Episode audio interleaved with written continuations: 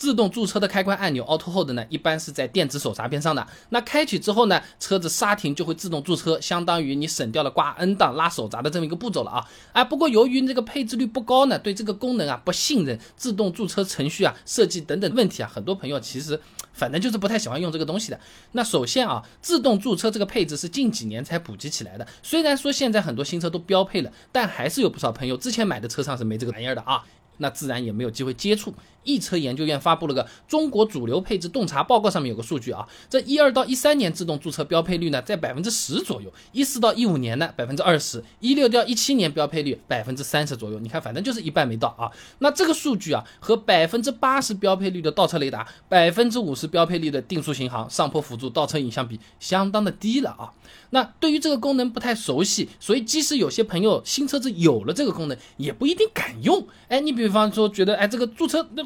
就就这么按一下灯亮一下，会不会不够安全哦？牢不牢靠的？哎，你这坡道上会不会刹不住的？呃呃呃，就过停车库了啊，我要自己来一下嘛。好了，哎，有可能会有这种情况啊。安徽江淮汽车股份有限公司张岩等人在期刊《农业装备与车辆工程》上面发了篇论文，《浅析轿车自动驻车保持功能开发》上面说啊。这自动驻车判断到车辆停在坡道上面的时候呢，会自动选择合适的释放时机，防止车辆后溜。而且呢，在驾驶员进行解开安全带、打开车门、车辆熄火这些操作的时候呢，自动驻车啊都会解除，并给车子打开电子驻车自动。哎，也就是帮你拉上了这个电子手刹了啊。说人话就是厂家知道自动驻车是安全部件，所以在程序设计啊、标定上面啊都是考虑的比较周全的，我们不用过分担心啊。那么除了在安全性上面过分担心，还有另。另外一部分朋友啊，有可能会觉得这自动驻车之后，这个车子挂的是 D 档，那发动机相当于一直在向变速箱传递动力往前走，你你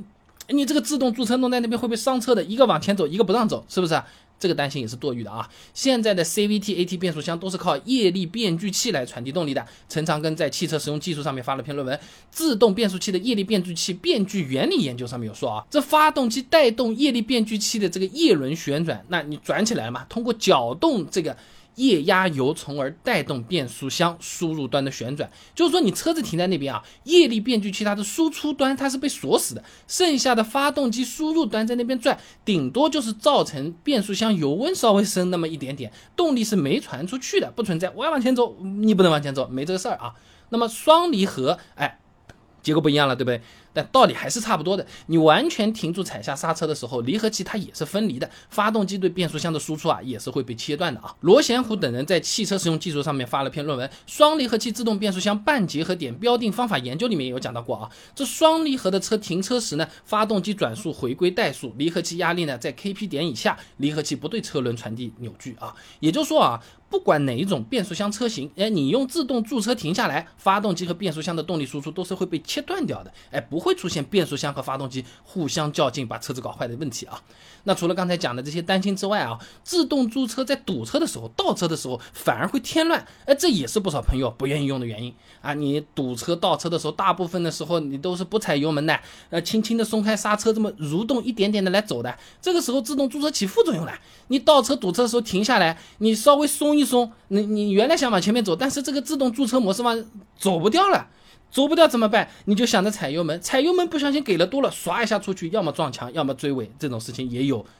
大家担心的情况啊，不过呢，也不是所有的车型会出现这种尴尬的情况的啊。你比如说本田等等厂商啊，呃，自动驻车呢，在倒车的时候它是会关掉的啊，或者说你自己的车型啊，它不会自动关闭，在倒车堵车的时候，呃，你自己关一下也行。那还有呢，是保时捷、奔驰、蔚来这些自动驻车啊，它操作方法和大部分的车型啊略有不同的，他们是没有单独开关的，是你车辆啊，你停稳之后，你再用力的往下踩下刹车，仪表盘会显示这个 hold 状态。哎，这些车型在堵车和倒车的时候，你不再深踩一下，你抬一下走，抬一下走。所以总的来讲啊，很多朋友不愿意用自动驻车呢，是因为以前自动驻车装配率不高，都不知道有这么个东西，哪来的习惯，对不对？另一方面呢，不少朋友还会担心。不牢靠、不安全，还伤车，再加上现阶段的自动驻车呢，哎，